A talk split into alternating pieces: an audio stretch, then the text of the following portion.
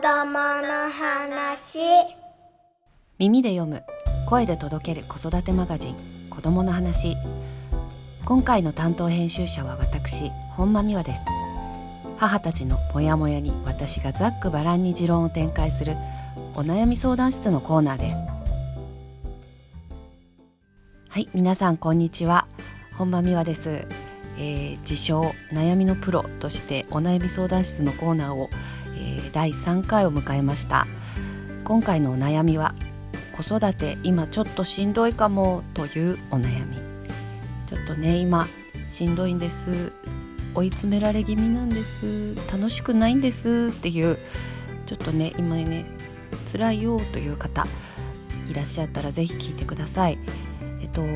私もね本当にうん、辛いよを通り越したようなもう本当に修羅場というかもうギリギリのところでもう溢れ溢れましたね。ギリギリじゃなくてね。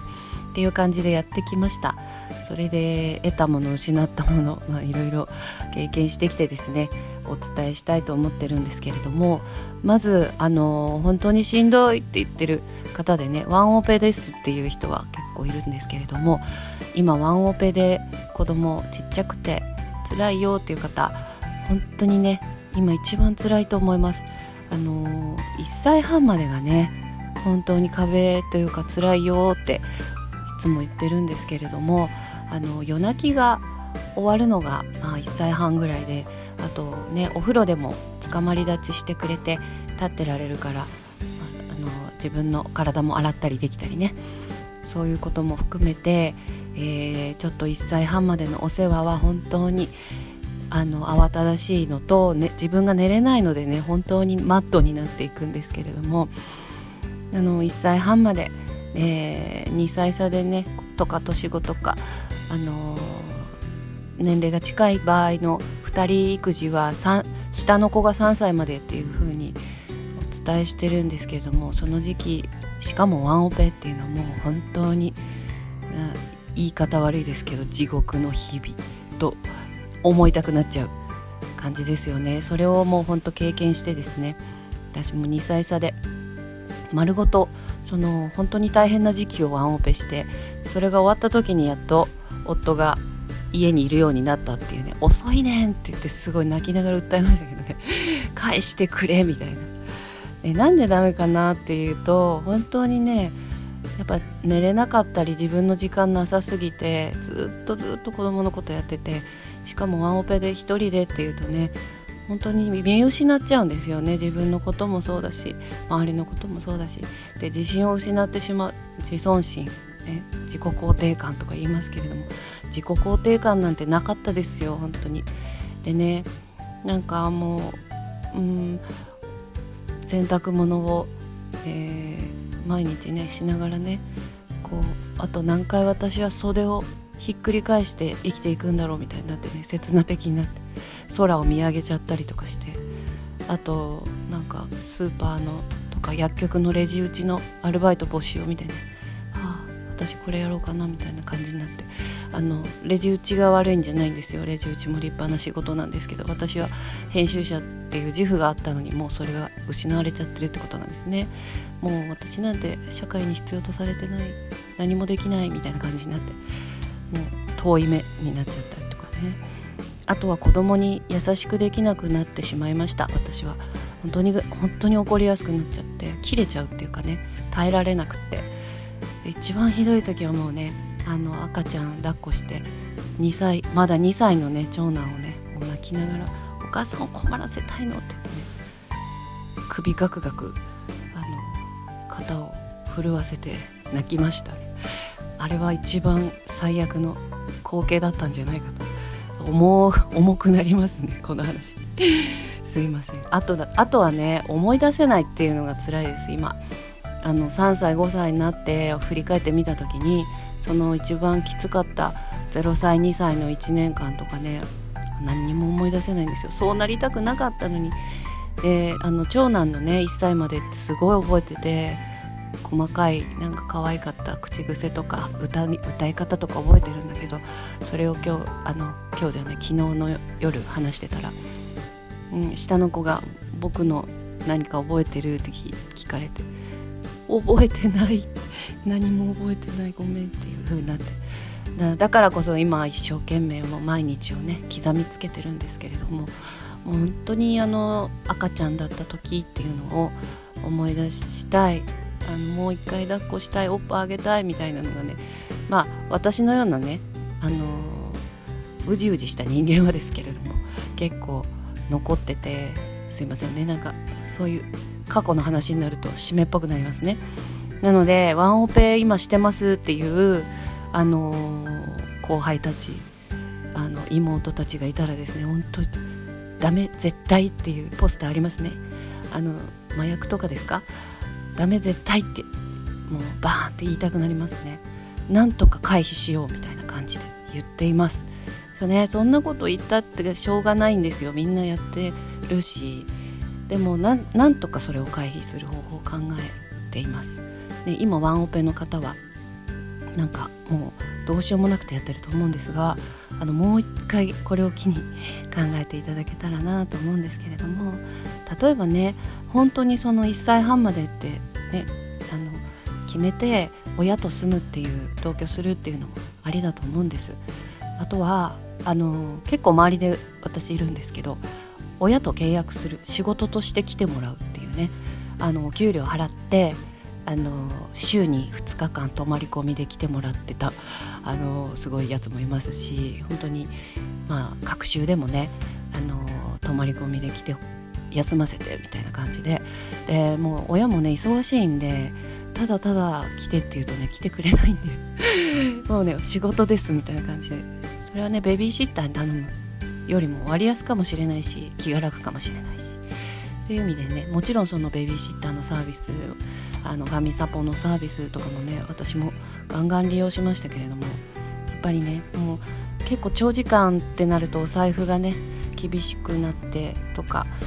あのねメール1通だけかけてえこれ700円だったかみたいな悔しくなったりしてですね。なんかそんな感じで試行錯誤してやってました。あとは本当にワンオペ友を探すあの同じぐらいの年代のママをの友達を探してでもう行き来する。でもう週1以上はどっちかのうちでご飯食べるんですよ。そうすると1人でもいればねあの2回はワンオペじゃなくなるんで少なくともまあその後のね寝かしつけとかは1人になっちゃいますけどそのそういう人がじゃあ3人いたらね毎日毎日どっかでご飯食べてうちでご飯食べてみたいにやるともう本当に気が楽になりますのででどうやってその友達を探せばいいかっていうのは、まあ、妊娠時代にね鍵があってそういうなんか地域のヨガまたニティヨガとかそういうのにいっぱい行くようにすると絶対見つかるんですけどもうそういうのがなかなかないよっていう方は保育園とかですねあのいいでいいんじゃないでしょうか。私とかなんかあの LINE のあの QR コードをですね印刷してのそっとこう友達になりたいみたいな感じで渡したりあの保育園バッグに忍ばせたりしてましたね。もう怖いですよね。それぐらい必死でやってました。本当ビビったんじゃないかと思ったけど。あの結構みんな来やすくあのいいよっていう感じで友達になれたりしてでなんかね追い詰められてるからねこんなこと頼めないってね思ってるのはその本人だけで結構周りはね全然頼ってって思ってるんですよ本当に。だからあの子育て一段落した人とかもねもっともっと頼ってお願いしますってちょっとしんどいんですって言ってねあの預けちゃう。で私とかもね友達に言ってるんですけど1週間ぐらい赤ちゃん預かるよとか言ってあので何かあったらどうするんだとかいろいろあると思うんですけど大丈夫ですよ。大丈夫大丈夫。だから私は赤ちゃんを抱きたいので1週間ぐらい赤ちゃん生活をそんなわけで味わえたらいいなとか思って言うんですけどそれは無理だよみたいな感じ。まあね大変ですけどあの言ってみるだけ言ってみる。頼んでみる。でまあワンオペじゃない方そこまでちっちゃい赤ちゃんじゃない方でもあのもう本当にいろいろ追い詰められちゃって今あちょっとしんどいってなった時にあの私家出をおすすめしてまして家出 家出をねどうでしょうしてみてはいかがでしょう。なんていうか、まあ、旦那さんのねあの、みんな普遍的な問題ですけど分かってくれてないみたいな手伝うだけであの、全然自分と同じようにはやってくれないしなんか自分ごとになってないみたいなののなんかその不平等感というか私だけ感みたいなのでそこの不満ももう相まってるわけなんですけどもそれのねためにもありですよ。なぜかっていうと口で言っても絶対分かってくれないから体験するしかない。体験。体感。であこんなにあの一人で辛かったんだとかなんでこんな虚しくなるんだとかこんなに可愛くないって思えるんだとかねあの気づいてくれます。やっと体感によって。なのであの2泊以上家出するのをおすすめしています。で家出するって言ったって無理ですよね。いきなりは。なのであの家出をできるように虎視眈々と準備を進めるわけです。だから置いてってもできるようにそこまでは旦那を育てるということですね。夜こういう風にやるとかちょっとずつ教えていってね。ちょっとずつちょっとずつお願いしていってね。あ行けると思った瞬間に温泉を予約するわけです。2泊以上。3泊以上がいいですね。私はあのうん1歳3歳の時かな。あの5泊しましたからね。あの山中湖のホテルに。あの本当に追い詰められすぎて。で一人で考えたいみたいな理由でね。すごい良かったんですよそれが。やっぱりあの女性の脳ってシナプスっていうかもうバーってずっと動いてるから整理ができてないことがもうもどかしかったりするんですよね。でそれをもう紐解いて整理することもできるしあと思考の海に潜っていく気持ちの良さ。止める人がいない。止める音がない。なんでかっていうと家庭のことを考えないでいいっていうのがね本当に気持ちがいいわけですね。であの一人時間をもらってても家の近所とか家家にいたらね本当に考えちゃってああちょっとあれやっとこうとか次あれやろうとか明日あれやろうとかなっちゃって全然こう自分のことを深められないんですよね。でなんか浅瀬を泳いでるだけみたいな感じになるんですけど、まあ、深海に潜るずっとずっとずっとまだ潜れるまだ潜れるまだ潜れる。私ってなんだ？人生ってなんだ？みたいな感じで私は何でそもそもこんな風になっていて私はどうしたかったんだっていうことを考えたりですね、まあ、はたまたね昔の夢を考えてみたり親のこと考えてみたり。すごいそういう時間が本当にリフレッシュになったんですよね。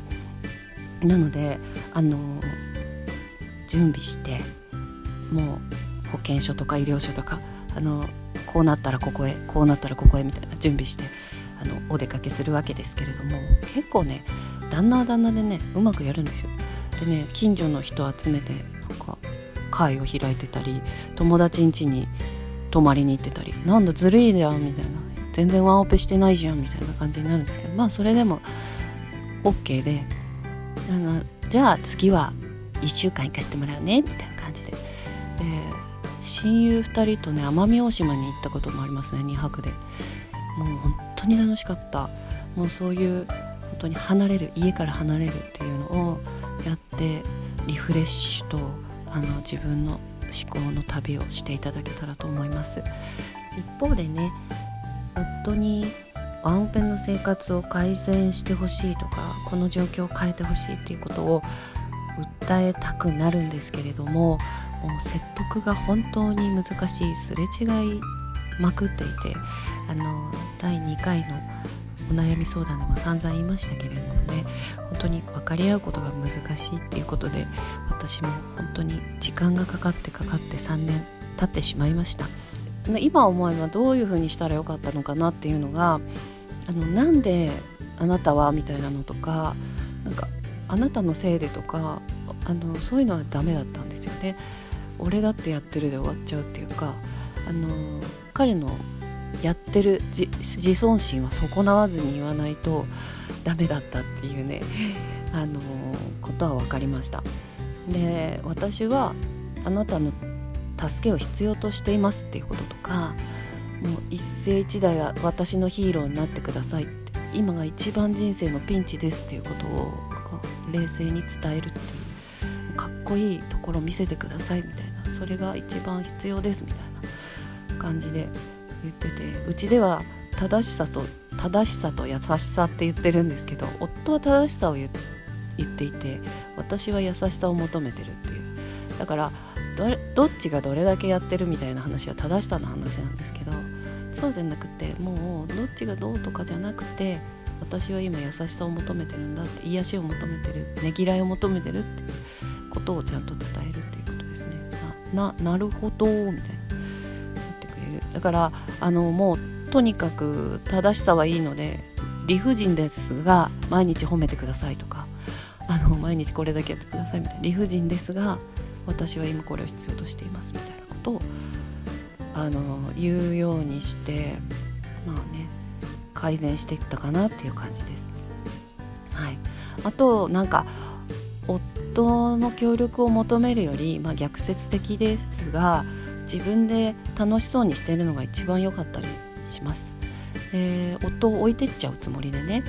エンジョイさせちゃう片っ端から例えば友人に連絡して「今会いたい」みたいな「どうかしてくださいみたいな感じだったりスカイプで夜あの寝かしつけた後ちょっと会話したいみたいな感じでスカイプズームですかね。なんかとにかく一人にならないっていうことでどんどん予定入れちゃう。でえっ、ー、となんかねなんか外出多いなとか言われたよえあなたより全然少ないですけどどうですどうですか？どうですか？そこの正しさで問い詰めるみたいな感じで。でまあそっちのね楽しい方を夫に叶えてもらうっていう方でなんかね同じように育児してもらうっていう方向じゃなくてなんか楽しみをあの夫に支えてもらうっていうのもありかなと思っていて私はすごい旅行が好きなので本当にあの育児一緒にしてっていうよりも旅行行きたいって言ってあのここ行こうここ行こうここ行こうみたいな感じで休んでくれるみたいな感じであのして連れてってもらったりってやったりしてました。うん、なのであの1回目のお悩みの時も言いましたけどねとにかく自分を甘やかす自分がやりたいことをやる自分の声を聞いて今それしたいを全部やっていくみたいなことで、えー、ちょっとね自分がちょっと引くぐらい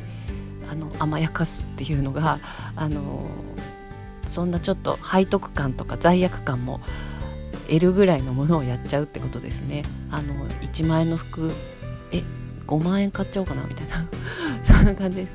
今あの追い詰められてるんだったら絶対ねそんなのね後で何とでもなります。どうかね。今追い詰められてしんどい方一人にならないで。っていうことだけですね。なんとかあのこちらのメッセージの方にあの愚痴を書いてもらってもいいですしそんなこと言ったってを書いてもらってもいいですしとにかく誰かと会話する。で SNS ばっか見ない、うん。ね、人のなんかエンジョイぶりを見てさらに落ち込んじゃったりしますからね、あのー、で楽しいことを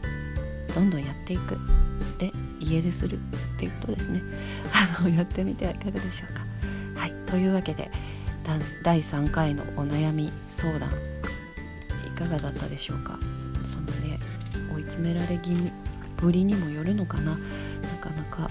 あの役に立てたか分かりませんが、